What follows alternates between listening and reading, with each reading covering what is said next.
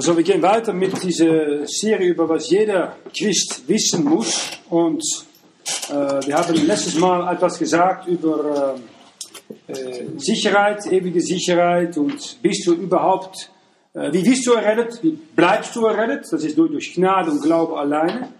Und nun möchte ich etwas sagen über was passiert, wenn du sündigst.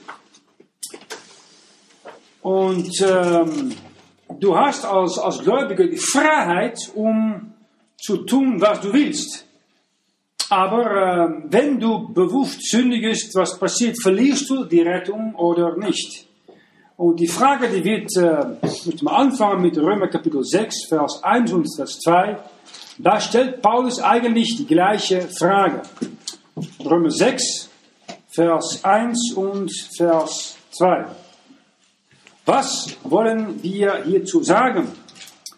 Sollen wir denn in der Sünde beharren, auf dass die Gnade desto mächtiger werde? Das sei ferne. Wie sollen wir in der Sünde wollen leben, der wir abgestorben sind? Mit anderen Worten, obwohl du durch Gnade errettet bist, du bist durch Glaube alleine, bleibst du errettet. Und auch wenn du nicht glaubst, Gott bewahrt dich durch seine Kraft für ewig, hast du kein Erlaubnis, um zu sündigen. Und der Grund ist, dass du tot bist an der Macht der Sünde. Gott hat die Strafe der Sünde auf Jesus Christus gelegt, im Moment, dass er dich bekehrt hat und zu glauben kamst an Jesus Christus. Aber in Römer 6, Vers 14 und Vers 15 sagt er, die Macht der Sünde braucht nicht mehr über dich zu herrschen, solange du in diesem Leib bist. Römer 6, Vers 14 sagt, die Sünde wird nicht herrschen können über euch, sintemal ihr nicht unter dem Gesetz seid, sondern unter der Gnade. Wie nun sollen wir sündigen, weil wir nicht unter dem Gesetz, sondern unter der Gnade sind? Die Antwort ist, das sei fern wie äh, das er auch sagt in Römer 6, Vers 2, das sei fern. Weil Leute sagen, ja, wir sind errettet. Je mehr wir sündigen, je mehr Gnade Gott geben kann an uns, wenn wir uns äh, Sünde bekennen. Das ist nicht richtig. Und das ist etwas, was viele Leute schon denken, was man eigentlich tun könnte. Wenn man bewusst sündigt, sagen sie, ja, Gottes Gnade ist größer. Äh, wenn er starb, starb er nicht für die Strafe der Sünde alleine, aber du, der alte Mensch, wurde auch mit Christus gekreuzigt. Das ist kein einziger Grund mehr, warum du an der Lust und Begierde deines Fleisches nachgeben solltest. Du bist tot. Du bist mit Christus vollkommen tot. Wie er im Grab war und die Sünde und Lust hatte keinen Einfluss auf ihn, so bist du auch mit Christus tot am Kreuz. Das Fleisch kann nichts tun. Wenn es festgenagelt ist, kann es nichts tun. So brauchst du niemals nachzugeben an das, was die Sünde sagt. Und die Sünde sagt da, ich möchte das und das und sagt, hör auf, du bist tot. Nein, ich bin nicht tot. Ich bin tot wäre. Schau mal an, ich möchte das, das, das. ich höre nicht auf dich, mit Christus gekreuzt. Dann sagen sie, das stimmt nicht, weil schau mal, ich möchte das, das, das, das tun. Und die dritte ist, dass du sagst, ich muss auf Christus schauen und in Glaube auch diese Lust und Begierde nicht nachgehen, weil du hast Macht, um darüber zu herrschen. Das kann mangelnde Geduld sein, Ausrasten sein, äh, Drogen sein, äh, nicht beherrschen können. Alle kleine Dinge können es sein. Ich pack das nicht, doch. Du hast es schon gepackt. In Christus. Bist du schon sicher. Du brauchst nicht zu kämpfen, um das zu erreichen. In Christus hast du alles schon. Du brauchst nur in ihm zur Ruhe. Und wenn die Versuchungen kommen, sagst du einfach, nein, danke, nein, danke, nein, danke, nein, danke. Das ist fest stehen zu bleiben in den Herrn Jesus Christus. In äh, Römer 6 äh, sagt er in Vers 3, wisset ihr nicht, dass alle, die wie in Jesum Christum getauft sind, die sind in seinem Tod getauft. Somit ist in seinem Tod begraben. Du bist mit ihm begraben, du als Person.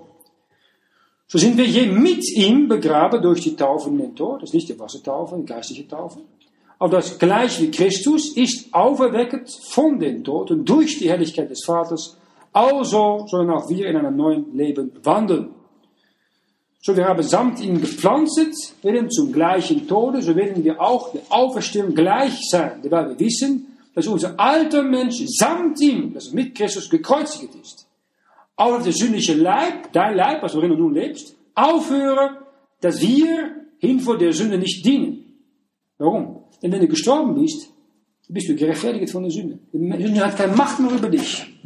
Ich kann tun, was ich will, aber du kannst einfach, hör auf, du bist tot, ich brauche dich nicht mehr zu gehorchen. Ich habe einen neuen Meister, Jesus Christus. Nicht ein alter Meister, wie du warst. Und das ist ein schlechter, harter, böse Meister. Denk mal nach, was hat dein Fleisch dir für Gutes gegeben in deinem Leben? Hm? Nichts. Absolut nichts. Und er hat so viel schon getan für dich in Christus, hat sein Geist gegeben als ein Erbe. Und nun sagt er, du brauchst das Fleisch nicht mehr zu gehorchen, du kannst mir nachfolgen im Glauben. Und wenn du das tut, ist das Fleisch tot. Na, was ist genau Sünde? Jetzt erstmal sagen, was ist dann genau Sünde? Wie muss man es am besten, äh, man kann es vielleicht sagen, definieren? Äh, erstens, es ist eine Übertretung des Gesetzes. In 1. Johannes 3, Vers 4 wird das definiert. 1. Johannes 3, Vers 4. Seite 3, 75.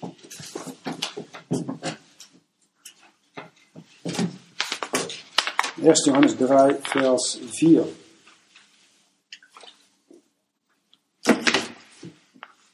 Er sagt, wer Sünde tut, der tut auch Unrecht. Und die Sünde ist das Unrecht. Das heißt, alles was nicht recht ist, ist Sünde. Alles was krumm ist, ist Sünde. Ein Bibelgläubige hat einen geraden Weg zu gehen. Jesus ist der Weg. Der Feind sagt, ja, es gibt mehrere Wege nach Rom. Das stimmt schon. Er gibt einen Weg zu ihm, das ist Jesus Christus. Ein Bibelgläubiger hat einen geraden Weg zu gehen. Äh, wenn man Ecke schneidet, dann ist man kein Bibelgläubiger. Und viele äh, sagen, ja, zehn Gebote sind gut. Ja, zehn Gebote sind eine gerade Linie, um zu folgen. Und es zeigt nur, äh, dass Gott sagt, ich, ich, ich, ich gefällt mir nicht, wenn du äh, fremde Götter anbetest, wenn du lügst, stellst, Ehe bricht, Eltern nicht ehrt, ähm, gelüstet. Äh, das sind Sünden nach Gottes absoluten Standard. Zehn Gebote, das Gesetz. Das ist Recht. Der Rest ist Unrecht. Zweitens, ungerechte Taten. 1. Johannes 5, Vers 17. Alle Untugend ist Sünde. Alles, was kein Tugend ist, alles, was ähm, kein Tugend nach ein moralisches Prinzip ist, was Gott eingegeben hat. Es ist nicht recht, den äh, Nachbarn zu betrügen. Es ist nicht recht auch, um zu einem so zu sprechen, der andere so zu sprechen. Wie älter ein Christ wird, wie mehr er gelernt hat, Unabhängig, was Leute denken, das Gleiche zu sagen, sich gleich zu verhalten. Hat weniger, weniger Furcht für Menschen und mehr Furcht vor Gott. Dann drittens möchte ich sagen, wenn du Dinge tut, die nicht äh, natürlich sind. In Jakobus Kapitel äh, 4, Vers 17 wird Sünde so definiert, denn wer da weiß, Gutes zu tun und tut es nicht, dem ist es Sünde. Jakobus 4, Vers 17. Das heißt, äh, du kannst sagen, ich muss eigentlich als, als, als Frau meinen Mann unterordnen und ihm dienen, für meine Kinder sorgen, Haushalt machen danach kann alle anderen Dinge kommen, zum Beispiel, die kannst auch äh, Teilzeit arbeiten oder äh, wenn die anderen Dinge getan sind. Erstes kommt der Herr, Ehemann, Kinder, Aufgabe als Mutter, Hausfrau und danach kommt das andere. Sie wirklich nicht. Und das heißt, dass oft die Sünde auch sind Dinge, die du nicht tust. Die können auch Sünde sein. Nicht, was du tust, kann falsch aber auch was du nicht tust. Du kannst etwas Rechtes tun, am falschen Moment. Da brauchst du Weisheit für zu haben. Dann kann man auch, äh, Sünde, Sünde kann auch in Gedanken sein, ohne dass du etwas gesagt oder getan hast, was buchstäblich Sünde ist. In Sprüche 24, Vers 9 lesen wir, des Narren Tücke ist Sünde. Des Narren Tücke. De Tücke, seine Gedanken, zijn, was er, zijn Motivation kann. Du kannst etwas richtig tun mit einer falschen Motivation. Das ist auch möglich. Wo steht es? Die Tücke werden beschrieben in Sprüche 24, Vers 9. Und nicht stolz. Äh, Eine Person kann vielleicht äußerlich sich ganz niedrig benehmen, aber kann im Herzen ganz stolz sein. Lass ich niemand etwas sagen, von, nicht von Gott, nicht von anderen. Sprüche 21, Vers 4 sagt, hoffärtige Augen und stolzer Mut und die Leuchte der Gottlosen ist Sünde. Hoffärtige Augen und stolzer Mut. Das heißt, der Feind war ein stolzes Wesen, hat sich vorgestanden auf seine Schönheit. Und darum, danach kam die Sünde, wegen der Stolz.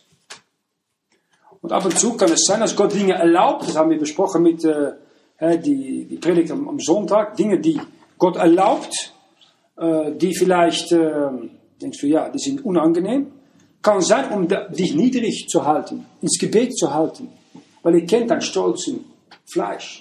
Dass ich vorstelle, was er oder was sie kennen tut und zeigt. Und der Herr sagt, gründe dich in eine Person, in mich. Nicht, nicht in Dinge vom Fleisch. Liebe, was du getan hast. Also Stolz ist eigentlich Rebellion gegen Gott. Weil du vergisst eigentlich, dass du nur ein, ein kleine äh, äh, ja, Kreatur bist in Gottes Augen. Das sind wir. Wir sind nicht viel größer oder Besonderes. Und ein stolzer Rebell rebelliert gegen Gott. Und mussten auch oft die Sünde ernten, die er gegen Gott getan hat. Nun, äh, wir sind in Sprüche, ein paar Kapitel zurück, in Sprüche 6, werden äh, sechs Dinge erwähnt, die Gott hasst. Äh, Sprüche 6, Vers 16 bis 19. Diese sechs Stücke hasset der Herr und am siebten hat er einen Gräuel. Da sagt er, hohe Augen, falsche Zungen, Hände, die unschuldig Blut vergießen, Herz, das mit bösen Tücken umgeht, Füße, die Beine sind Schaden zu tun, falscher Zeuge, die frech Lügen redet und der Hader zwischen Brüdern anrichtet. Siehst, jetzt haben wir das Wort Zunge, falsche Zeuge, falsche Zunge, aber es fängt an mit hohe Augen. Augen zeigen, wie das Herz ist. Wenn es jetzt stolz ist, siehst du direkt in die Augen. Ein stolzer Person laat immer so Du, du, du, stolze Person. Das ist direkt in die Augen. Und äh, weil die Augen sind die Fenster äh, der Seele. Wenn er stolz ist, sieht man es in den Augen. Nun, da möchte ich etwas sagen über ähm, de, das, das, de Essenz, das, das, das Wichtigste von Sünde. Äh, Elemente, die immer Sünde zusammenstellen. Wo, wo, wie kann man das definieren dann am besten? Na, erstens vielleicht, das haben wir schon gesehen in 1. Mose 3, ist das äh, Rebellion gegen Gottes Wort. Das ist echt Sünde. Darum sage ich immer, halte fast an diesem Buch. Leute, die sich dieses Buch nicht als Autor akzeptieren, die sind schon in Rebellion gegen Gott. Aber jeder Ungläubige hat das gegen dieses Buch. Jeder Ungläubige. Aber die meisten Christen gehen auch dieses Buch. Und wir haben auch Christen, die bekennen dieses Buch, aber tun nicht oder tun genau gegen das, was dieses Buch sagt. Ich sage immer als, als ein bisschen liebe gläubige Gemeinde, äh, wenn Leute, die hier sind mit einer falschen Motivation, vielleicht bist du mit einer falschen Motivation, ist meine Aufgabe, euch weg zu beten und weg zu predigen. Mhm. Leute gehen von selber. Ich brauche nichts, ich brauche nichts zu tun. Meine Aufgabe ist, das Wort zu bedienen und zu predigen. Und am Anfang denken Leute, ja, das ist interessant, weißt du, ein Holländer mit einem fremden Akzent oder so, weißt du. Aber nach einiger Zeit sagen sie, ja, Punkt ist hier, will ich unter Gottes Schutz und seinen Segen und biblische Autorität leben oder nicht. Da ist Punkt. Und wir denken, ja, dann haben wir keine Freiheit mehr. Nein, wenn du da unten bleibst, dann gibt Gott dir viel Freiheit, um zu tun, was er gerne hat. Und das ist, du bist du frei von der Macht der Sünde. Wenn du deine eigene Wille durchzieht, bist du von der Macht der Sünde geknechtet. Bist du nicht echt frei. Das ist die Lüge vom Feind. Also erstens, Schau mal an in 1. Mose 3, was passierte im Garten Edens. Und es hat direkt zu tun mit Gottes Wort. 1. Mose, Kapitel 3, die ersten vier Versen.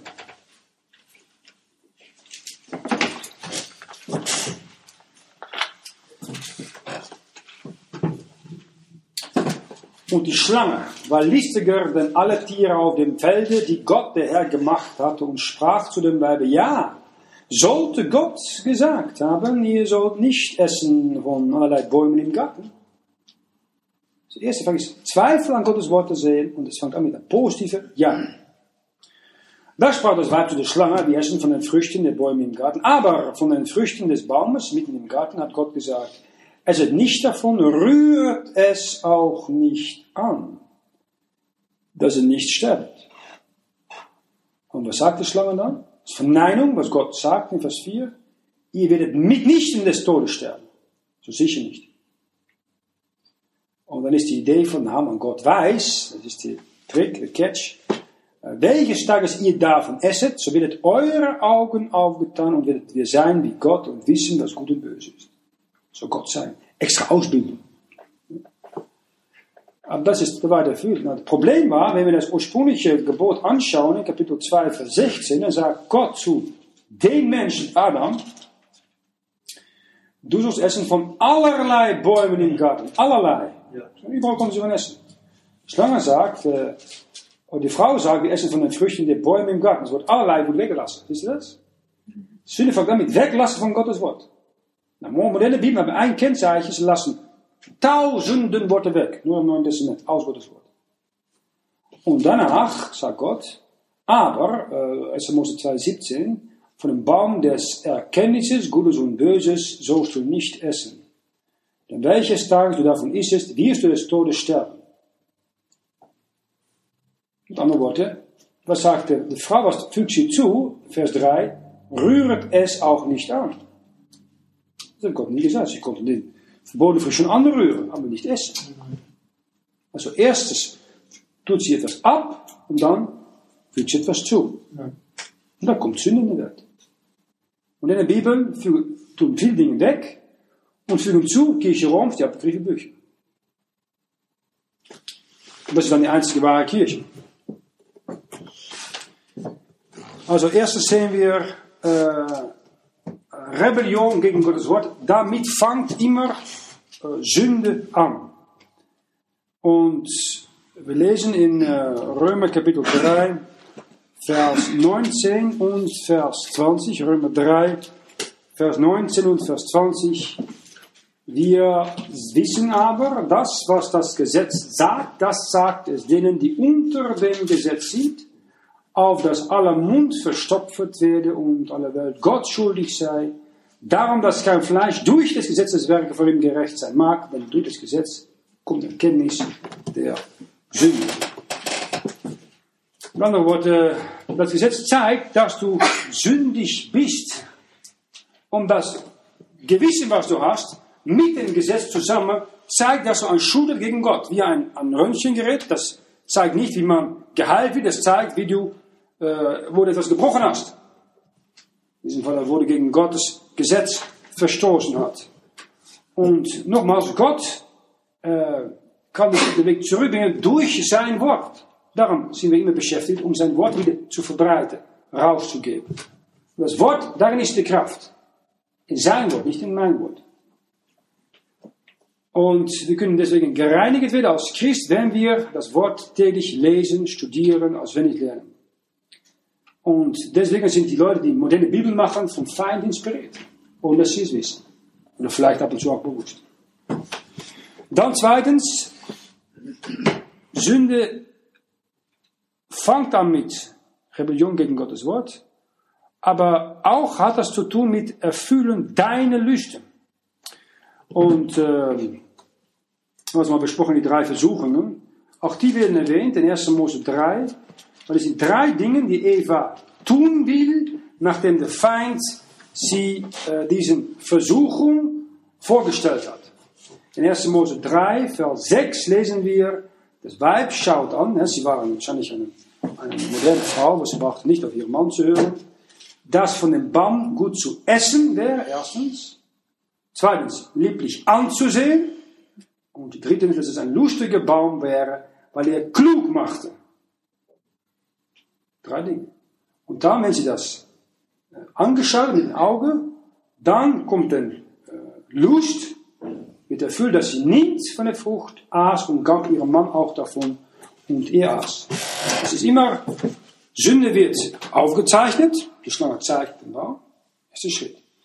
Sünde wird illuminiert, das ist äh, erleuchtet, schön gemacht. Das ist die Idee heute Ziel von unserer Inserat und Werbung. Das ist doch keine Sünde. Dann fangst du an zu überlegen. Da kommt Sünde rein. Dritte Schritt. Fangst an zu überlegen. Jesus hat erst das schon durchgemacht, Sünde wurde ihm gezeigt, erleuchtet, aber hat niemals angefangen zu überlegen, wenn ich nun, nein. Dann viertens, da kommt die Entscheidung im Herzen, ich will das tun. Was sind die Kosten davon? Ich nehme meine Chance. Fünftens, die Tat, in diesem Fall Eva, sie nahm von der Frucht. Fünf Schritte, fünf Zahl des Todes. Und es fängt an immer mit, ja, ist nicht so schlecht. Jeder tut es doch. Das fühlt doch gut. Wieso nicht? Das ist wie die man in die Schule, die Kinderbibel. Ein Bibelgläubiger Christ sagt ja, wieso? Warum? Es ist biblisch. Gefällt es Gott? Gefällt es meine Eltern? Das ist eine ganz andere Art von Denken. Und äh, leider ist das so, dass äh, Lust, Sünde und Tod liegen ineinander verlenkt. Das heißt, der Feind versucht immer, heute mit, mit Werbung vor allem, etwas, der Lust zu erregen, die er sagt, das brauchst du. Das musst du haben. Sofort. Wenn du nicht hast, dann, vermisst du etwas, dann gehörst du nicht dazu. Lust. Und dann, wenn Lust erfüllt ist, dann kommt die Sünde. Du machst etwas, was falsch ist. Und dann, wenn die Sünde erfüllt ist, dann kommt der Tod. Das kann körperlicher Tod sein. Oder es kann Trennung sein, Scheidung sein von äh, Familie, Freunde, wie auch. Das ist Sünde tut. Das Fleisch von dir hasst Gott. Und ähm, das ist eine natürliche Sache. Und das heißt, du hast eine natürliche Rebellion in deinem Herzen, um gegen Gottes Wort zu verstoßen. Darum ist bibelgläubige Predigt so wichtig. Dass du immer hört, was nicht gut in deinem Fleisch ist, in deiner Motivation ist. Ich sage, aber ich denke, ich denke, ja, aber die Frage ist, was denkt Gott? Das ist der Punkt. In anderen Worten, versuche nicht dein Fleisch zu nahren, aber lerne dich zu unterordnen an Gottes Wort und an den Herrn persönlich. Und zu sagen, jeden Tag, Herr, nicht meine Wille, aber deine, zeig mir deine Wille und hilf mir deine Wille zu tun. Dann lernst du, dann wächst du auch. Wenn du nicht, ich habe es so oft gehört, Jungs, intelligente Jungs, gerufen zu predigen, äh, alles gut mit den Eltern und so weiter. Ähm, und nach 10, 15 Jahren schaue ich nochmal auf den Jungs, was tut sie für den Herrn? Nichts. Absolut nichts. Weißt du warum nicht?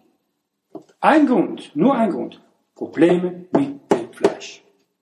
Verweigern, ihr Fleisch zu kreuzigen, aber sie sagen, ja, ich muss mein Fleisch noch ein bisschen erleben. Muss ein bisschen das Leben genießen, nicht?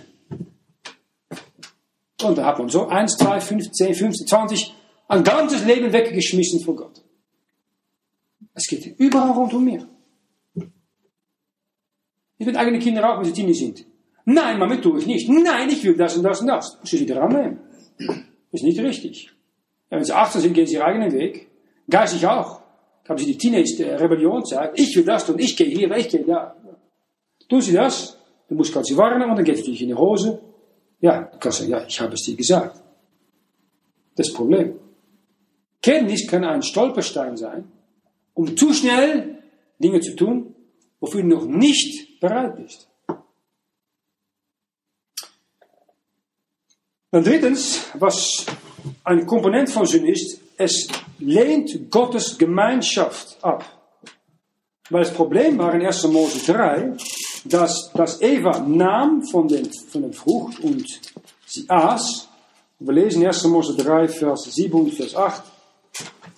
Da wurden ihre beiden Augen aufgetan und wurden gewahr, dass sie nackend waren und flochten Feigenblätter zusammen und machten ihnen Schürze. Und sie hörten die Stimme Gottes des Herrn, der im Garten ging, da der Tag kühl worden war. Und Adam versteckte sich mit seinem Weibe vor dem Angesicht Gottes des Herrn unter die Bäume im Garten. Das heißt, Sünde sorgt dafür, dass du siehst, du bist nackend, du siehst eine Schuld und du versteckst dich vor Gott. Wenn er kommt. Keine Gemeinschaft mehr. Was sich versündigt, ich sage nicht am nächsten Morgen früh, Mann, ich stehe eine halbe Stunde früher auf, gehe in die Bibel lesen. Das ist keine Lust zu lesen.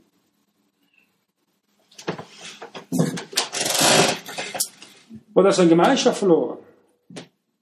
Und Gott möchte Gemeinschaft mit dir haben. Und diese unsichtbare Mauer von Sünde kann nur gebrochen werden, wenn du bewusst sagst, die Schuld liegt bei mir, nicht bei Gott, bei mir. Und Gott sagt in 1. Johannes 1, Vers 9, wenn wir unsere Sünde bekennen, jede individuelle Sünde bekennen, so ist der und gerecht, die Sünde zu vergeben, muss der reinigen von aller Untugend. Der reine Kern. Aber es hat für uns Selbsterkenntnis, Selbstbekenntnis. Und dann kann Gott wieder die Gemeinschaft wieder erstellen.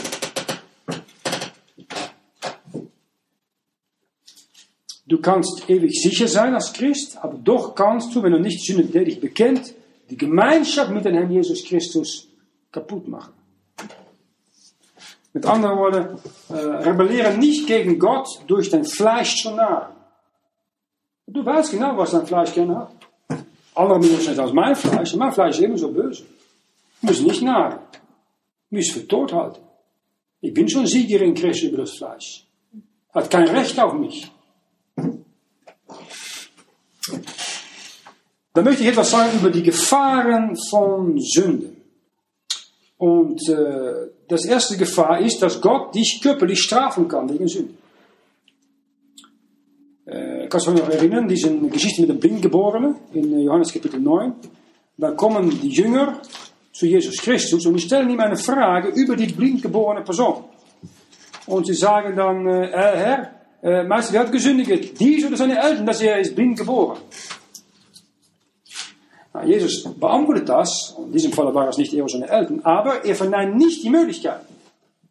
Es hat weder dieser gesündigt noch seine Eltern, sondern dass die Werke Gottes offenbar würden an ihm. Ah, Ziel haben. Aber es kann auch sein, dass da Christen sind, die bewusst sündigen und Gott kann dafür sorgen, dass dein Leben gekürzt wird. Oder dass du krank wirst. Das kann Orte von Gott sein. Ich sage, ja, das tut Gott nicht. Doch, Gott züchtigt, nach Hebräer 12, diejenigen, die er lieb hat. Daartoe kann Gott Dinge erlauben, um dich zu züchtigen, dass du ein heilig Leben führst. Und nicht mit Sünde spielt, wie die meisten Christen heute tun. Wir lesen in 1. Korinther 11 als äh, Beispiel, in diesem Fall in den Kontext von Abendmahl. 1. Korinther 11, Vers 30 bis 32. Darum sind auch so viele Schwache und Kranke unter euch und ein guter Schlaf. Das heißt, eine Menge Christen in Korinther sind gestorben, eingeschlafen. Warum? Sie haben allemaal genommen und nicht das Leib Christi unterscheidet. So wir uns selber richteten, würden wir nicht gerichtet. Wenn wir aber gerichtet werden, so werden wir von dem Herrn gezüchtigt. Auch dass wir nicht zusammen der Welt verdammt werden. So Gott kann nicht züchtigen als Christ. Und die spielt mit dem Fleisch. Sterker noch, ich kann nicht töten, ist Römer 8, Vers 1. Das Verdammliche ist, wenn du die Sünde nicht bekennst, spiel mit der Sünde, dann kann Gott ein Menschenleben kürzen. Kannst du zum Beispiel sagen, eine Person nicht aufhört zu trinken oder zu rauchen als Christ, dann ja, kann ein Leberproblem bekommen, bekommen und viel früher sterben. Oder Dinge können auch sein wegen der Eltern. Sechste Buch, siebte Buch Mose. Götzendienst in der Kirche Roms kann bis als vierte Geschlecht äh, Freimaurerei eine, eine Folge haben. Ähm, AIDS. Kinder die mit AIDS geboren worden. Alle Dinge sein. Dann zweitens, was sind Gefahren von Sünde? Du kannst ewiges Lohn verlieren. Gott möchte ein Kind gerne ein Lohn geben, wenn er etwas Gutes tut. Und äh, der Herr sagt, dass er äh, uns alle persönlich für den Richterstuhl von Christi fragt zu kommen. In 2. Korinther 5, Vers 10. Wir müssen alle offenbar werden vor dem Richterstuhl Christi. Sind jährlich empfangen, nachdem er gehandelt hat, bei Leibesleben, ist er gut oder böse. Das hier, bei dem Richterstuhl Christi. Dann offenbart Gott, was er will, dass äh, du bekommst als Lohn für dein Leben als Christ. Es gibt fünf verschiedene Kronen und eine davon ist dein Leben betäuben. Dus het niet das Fleisch geben, was es immer will. Aber es ihm das nicht geben, was es will. Da kommt geistliche Wachstum. Äh, Die Bibel sagt ganz klar, dass dein Werk dort bei Jesus Christus gerichtet wird. Dein Werk. Nicht deine Seele. Deine Werke werden gerichtet vor Gott. Und wenn du dann ja, als Christ nur für dich selber gelebt hast, egoistisch gelebt hast, ähm, die Motivation war nur dich selber und nicht den Herrn, ja, sagt der Herr, ja, tut mir leid, aber du hast dann gebaut mit Holz, Heu, Stoppen, das wird verbrennen, ist totes Zeug. Wenn du gebaut hättest mit Gold, Silber, Edelsteinen, ja, das wird durchs Feuer nicht verzehrt. Gold weist hin auf Göttlichkeit, Anbetung. Silber weist hin auf Erlösung, erlöste Seele. Edelsteine sind äh, Menschen, die aus Stein in ein Haus, die Gemeinde, eingebaut werden. Ja, wenn das passiert, durch einen Dienst, den du tun darfst, dann sagt Gott, wohl getan, du frommer Knecht, komm in die Herrlichkeit des Herrn rein. Wenn alles nur für dich selber gemacht hat, dann sagt er, ja, tut mir leid, aber da kann ich keinen Lohn geben dafür. Welcherlei jemandes Werk ist, die Art des Werks von jemandem, das ist wichtig. Warum hast du es getan? Das ist wichtig. Und äh, die Referenz kann man finden in 1. Korinther 3, Vers 13 bis Vers 15. Und da möchte ich etwas sagen über die Folge der Sünde. Sünde hat schlimme Folgen für jeden Mensch. Und ich denke, dass diejenigen, die ein bisschen älter sind, äh, sagen, ja, ich möchte nicht nochmals mit Sünde spielen. Weil ich habe herausgefunden, was Sünde tut in meiner Seele, in meinem Körper, für mein Zeugnis, meine mein Freude, meine Friede mit dem Herrn wegnimmt. Das ist es einfach nicht wert. Am Anfang denkst du, ja, es ist schon schön. Und dann später kommt die Folge der Sünde. Mm, ist zu viel. Ich möchte es nicht haben.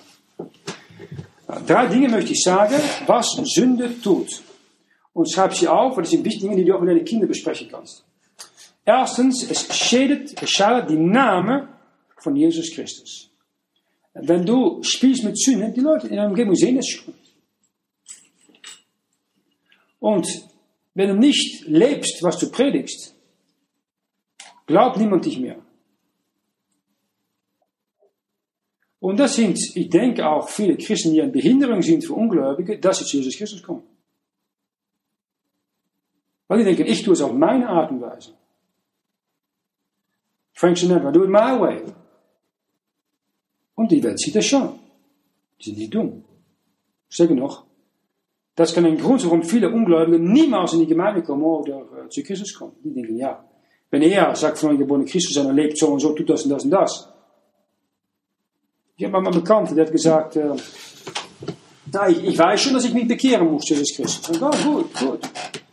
Aber er hat auch gesagt, äh, aber weißt du, ich gehe mir nicht so verhalten als ein paar Leute bei dir in die Gemeinde. Ich habe schon gesehen, was da läuft. Das will ich nicht. Wenn ich mich bekehre, ist er kein Rauchen mehr, kein Drogen mehr, keine andere Frau mehr, kein Alkohol mehr, nichts mehr. Basta. Und Recht tun. Und nicht irgendwo auf welche Art und Weise Dinge selber durchziehen. Uh -uh. Da habe ich Zeit für. Das ist kein Problem. Das sind ungläubige. Hey, die Ungläubigen, die schauen gut an. Und wenn du als Eltern nicht recht tust, die Kinder, deine Kinder schauen nicht gut an. Ha, stärker noch. Die, die schauen dich ab und zu zu gut an. Dann sagen sie Dinge nicht so, oh, das war vom Herrn. Das kannst du nicht sagen natürlich, aber die können das wirklich sagen. Das ist ein Mann, das kommt voll in Gewissen. Is alle unschuld. Und du weißt, es war vom Herrn. Und das ist, da kann man dankbar für sein. Wenn die Kinder von Herrn benutzt werden, um dich ein bisschen rechte äh, Pfad zu halten, rechte Weg zu halten. Das heißt, du brauchst an, an, an Zeugnis haben, dass du sagst, ja, Leute sagen, das ist ein Christ, eine, eine christliche Person und deswegen glauben sie dein Wort. Ähm, schauen wir das an in ähm, Römer 14. Römer 14. Darum ist Bibelstelle eine gute Sache. Aber es ist nicht nur alleine Bibelstelle, du musst es auch anwenden. Du musst Gott, der Geist, muss es nützen in deinem Leben. Römer 14, Vers 12 und Vers 13. So wird nun ein jeder für sich selbst Gott Rechenschaft geben. Darum lasst uns nicht mehr einer den anderen richten, sondern das richtet vielmehr, dass niemand seinem Bruder einen Anstoß oder Ärgernis darstellt. Das kann schnell passieren. Du kannst aber so einen Witz machen, das kann nicht gut ankommen. Nein. Das kann sein. Right. Ja, das musst, du- musst du aufpassen. Und dich entschuldigen. Das kann mit einer guten Motivation gewesen sein, aber eine andere Person kann vielleicht nicht so in der Stimmung sein für einen Witz. Kann sein. Ähm, wir waren, gut, waren bei, äh, Holland noch, hatten wir eine Studentenarbeit und eine Schwester, die hat äh, gerne gekocht. Aber sie war Vegetarier, hat mehr vegetarisch essen gehabt. Na, wenn sie zu uns kam, ja, dann müssen wir auch kochen als Jungs, du weißt, wie das geht. Konnte schon kochen. Kannst du nicht glauben, aber wir konnten schon kochen. Aber haben natürlich nicht ein feines Stück Steak genommen, jeder, und das gegessen, wenn sie da war, als Vegetarier. Haben wir auch vegetarisch gekocht. Warum? Kein Anstoß zu sein. Oder wir waren mal bei einem äh, Osteuropa, bei einem Gemeinde, und dann haben sie gesagt, ja, als gepredigt, willst du auch Abendmahl feiern? Ja, das ist gut. Und dann kam de, de Becher vorbei, en da war Alkohol mit Wein, ein ganz feine, süße spanische Wein. Aber viel Alkohol. Ja, dat kommt vorbei. Ich glaube, man soll kein Alkohol im Wein haben, weil Wein ist ein Bild von Blut Jesu Christi und in das Blut Jesu war keine Sünde und Alkohol ist ein Bild von Sünde. Aber wenn ich das nicht genommen hätte, war ich ein Anstoß, aber eine Beleidigung für meine Brüder und Schwestern. Sie haben es einfach getrunken. Warum? Gottes Wort sagt hier, man soll een Anstoß oder Ärgernis darstellen. Ja. Das ist ein Beispiel. Du musst nicht umdrehen und sagen, ja, wenn ich ungläubig komme und ich möchte kein Anstoß sein, dann muss ich mal 4, 5, 6, 7, 8, 9, 10 Bier trinken mit ihnen oder ein Stück Wodka. Nein, das ist eine andere Geschichte. äh, das ist, du musst nicht umdrehen. So. Ich weiß nicht, wie das menschliche Versta- Verstand äh, sich drehen kann. Ähm, zweitens, äh, äh, die Bibel sagt auch, dass wir in 2. Korinther 5 den, den Schreck des Herrn auch wissen müssen. Es ist keine lustige Sache, uns zu verantworten für den Herrn. Er ist zu fürchten, sagt 2. Korinther 5, Vers 11. Äh, die Liebe Christi soll uns dringen, Vers 14, um Recht zu tun.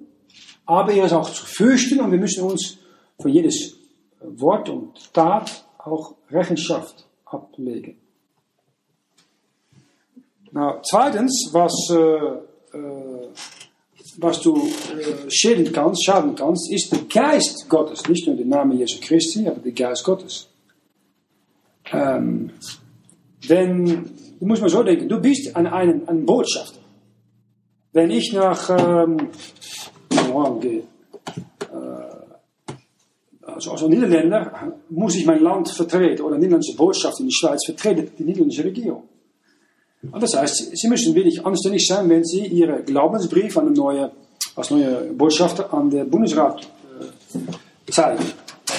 Äh, und das Verhalten muss korrekt sein. Na, das ist auch so mit uns. Wir als Christen sind Gottes Botschafter in dieser Welt. Ja, wir sind hier in 2. Korinther 5, wir schauen mal an, Vers äh, 20. So sind wir nun, äh, 2. Korinther 5, Vers 20. So sind wir nun Botschafter an Christi Stadt. Ja. Denn Gott vermahnet durch uns. So bitten wir nun an Christi Stadt, lasst euch versöhnen mit Gott. Ihr seid Botschafter Christi. Ein Botschafter ist ein Vertreter von einem Land in ein anderes Land. Und ja, wir sind hier Vertreter von Gott auf Erde. Und da passt ein, ein, ein gutes Verhalten bei. Und er sagt, ja, aber wenn andere nicht recht tun, dann habe ich doch alles recht. Nein, hast du nicht. Du musst als Botschafter dich verantworten für Gott. Du vertretest ihn, nicht andere Leute. Und Problem ist deswegen, wenn man also den Herrn nicht recht vertretet, dann kann man den Heiligen Geist betrüben. Epheser 4, Vers 30 sagt es so, Epheser 4, Vers 30, betrübet nicht den Heiligen Geist Gottes, damit ihr versiegelt seid an dem Tag der Erlösung. Das ist eine Gemeinde, Gemeindezusammenhang. Das heißt, eine, äh, Leute in einer Gemeinde können den Heiligen Geist betrüben. Das spürst du auch. Ich spüre es direkt. Ihr vielleicht auch, aber ich spüre es direkt. Wenn ich in eine Gemeinde komme, diese Gemeinde oder andere Gemeinde, macht nicht aus, und ich muss predigen, dann ist es, es kann sein, dass da wie ein, eine unsichtbare Wand ist. So, du kannst vielleicht auch, äh, wenn du zum Beispiel bei einer anderen Person eingeladen wirst, und dann kommst du rein, dann spürst du eine, eine, eine fremde Atmosphäre. Dicke Luft, sagt man das hier? Dicke Luft? Dicke Luft. Ich, ich, ich, ich habe schon so ein bisschen, ich komme so an auch andere Gemeinden dann, anderes Land, und da kann man so wie eine, eine, eine unsichtbare Mauer. Und Leute sitzen wie Zombies dahinter. Sie reagieren auf nichts. Kein Witz, kein Predigt, kein, äh, nichts. Ja, und da ist ein anderer Geist hinter. Und wenn man dann betet und es kann eine halbe Stunde brauchen, plötzlich kann man durchstellen, dass Leute wirklich aufmerksam sein, reagieren, Amen sagen, ja, ist gut. Du spürst, da ist, ist Kontakt. Der Heilige Geist kommt durch. Na, das ist äh, eine Folge von, wenn Leute in einer Gemeinde den Heiligen Geist betrüben. Das spürst du in die Gemeinde. Wenn der Heilige Geist betrübt wird, dann ist da keine große Freude. Ist immer, muss aufpassen, wie ich sage. Und wenn der, wenn der Geist des Herrn da ist Freiheit. Du fühlst dich frei. Du kannst sagen, reden, lachen, Gemeinschaft haben, ist das Freiheit. Nou, das äh, verlierst du, wenn du bewusst in Sünde lebst oder weitergehst. Das sprichst auch in einer Familie. Und ähm, der Heilige Geist ist heilig und rein. Und äh, der, der, das Fleisch möchte einfach unreine Sachen, äh, unheilige Sachen reinbringen. Und unbekannte Sünde, damit fängt das alles an. Wenn du das nicht jeden Tag bekennst, dann geht der Heilige Geist ist schon da, aber die hat weniger Raum mehr. In dein persönlichen Leben, in Eheleben, in Familienleben, Gemeindeleben. Und schlussendlich möchte ich sagen, es schadet nicht nur diese folgende Sünde, deine, die Name Jesu Christi, der Heilige Geist, aber auch deine persönliche Wandel mit Gott. Äh, Henoch wandelte mit Gott und er war nicht mehr. Einfach mit dem Herrn wandeln. Das ist eine ganz schöne Sache. Einfach sagt, weißt du, ich mache einen Spaziergang und ich, nehme, ich, ich mit dem Herrn. Ich rede, wissle, ich nehme ein Bibel mit, ein, ein Gesangbuch mit. Und einfach, soll ich euch vorschlagen, nimm pro Monat, wenn du kannst, ein paar Stunden und geh alleine irgendwo hin mit einem, einem Sangbuch, vielleicht eine gute Biografie, Notizbuch, eine Bibel, alleine mit dem Herrn sein. Zingen, loben, preisen, was lesen, was überdenken, meditieren, Dinge aufschreiben und so weiter. Das ist ganz gut für deine Seele. Das brauchst du wirklich. Kein Handy mit, kein Laptops, äh, iPads, iPhones äh, wie das Zeug alles heißt. Weg, du alleine mit Gott. Nein. Und weißt du, das braucht die Seele, ist erfrischend.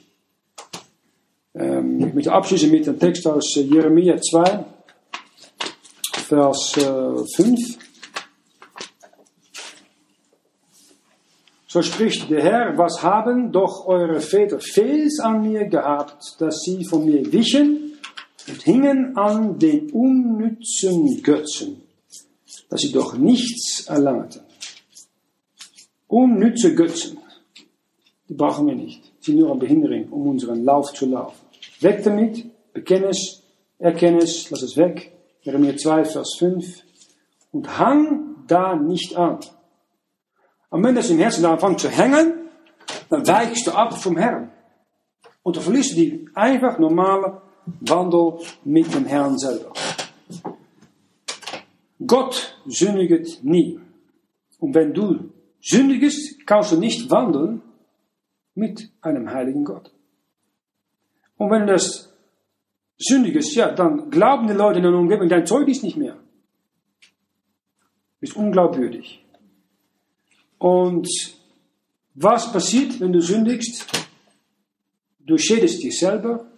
Ja. Du bringst Urteil auf dich, bei richtest du Jesu Christi hier, für deine Werke, die nicht korrekt sind als Christ. Du schädest alle drei Personen der Gottheit, Jesus Christus, Heiligen Geist und Gott der Vater. Und du verlierst die Gemeinschaft mit dem Herrn. Das ist nicht schön die Gemeinschaft mit dem Herrn verlierst. Spiele deswegen nicht mit Sünde. Und nochmals, bedenke ein Ding. Am Moment, dass du sündig bist, für jede Sünde wurde den Herrn der Peitsche geschlagen. Für jede Sünde hat er einen Nagel in sein äh, Hand oder Fuß gekriegt. Für jede deine persönliche Sünde. Das ist es nicht wert. Wir sind tot für die Sünde. Wir sind lebendig für den Herrn. Wir haben einen neuen Meister Wenn wir auf ihn schauen und ihm seine Wille fragen und ins Wort und Gebet gehen, jeden Morgen, jeden Abend, dann hilft er schon, dass wir in den Sieg weiterziehen. Du brauchst nie zu sündigen. Du kannst im Sieg einfach weiterziehen. Und wenn das mal passiert, bekenne es so schnell wie möglich, zahle deine Sündenrechnung so bald wie möglich und zieh weiter. Schau nicht zurück, zieh weiter, gebe Dreck auf den richtigen Pfad.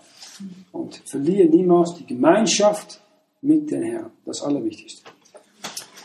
Vater, wir danken nochmals für dein Wort und wir beten, dass du uns Gnade gibt, um unsere Sünden jeden Tag zu bekennen und zu wissen, dass äh, wir brauchen deine Hilfe, wir brauchen äh, ein niedriges Herz, um unsere Sündenschuld zu erkennen und zu bekennen. Willst du die Gnade geben, dass wir mit dir wandern dürfen, jeden Tag und Sünde hassen, wenn du es hast und davon wegbleiben und nicht in unserem Herzen irgendwo einen Götze anhängen. Hilf jeder das diese Woche durch deine Gnade nachzuvollziehen, auch die Kinder darin zu erziehen. Und hilf uns auch, deine Wieder zu sehen. Und überall, Vater, wir beten, dass du, Herr Jesus, bald kommst, um uns heimzunehmen, dort, wo wir gehören im Vater, also wo wir niemals mehr sündigen können. Das fragen wir in Jesu Christi Namen. Amen. Amen.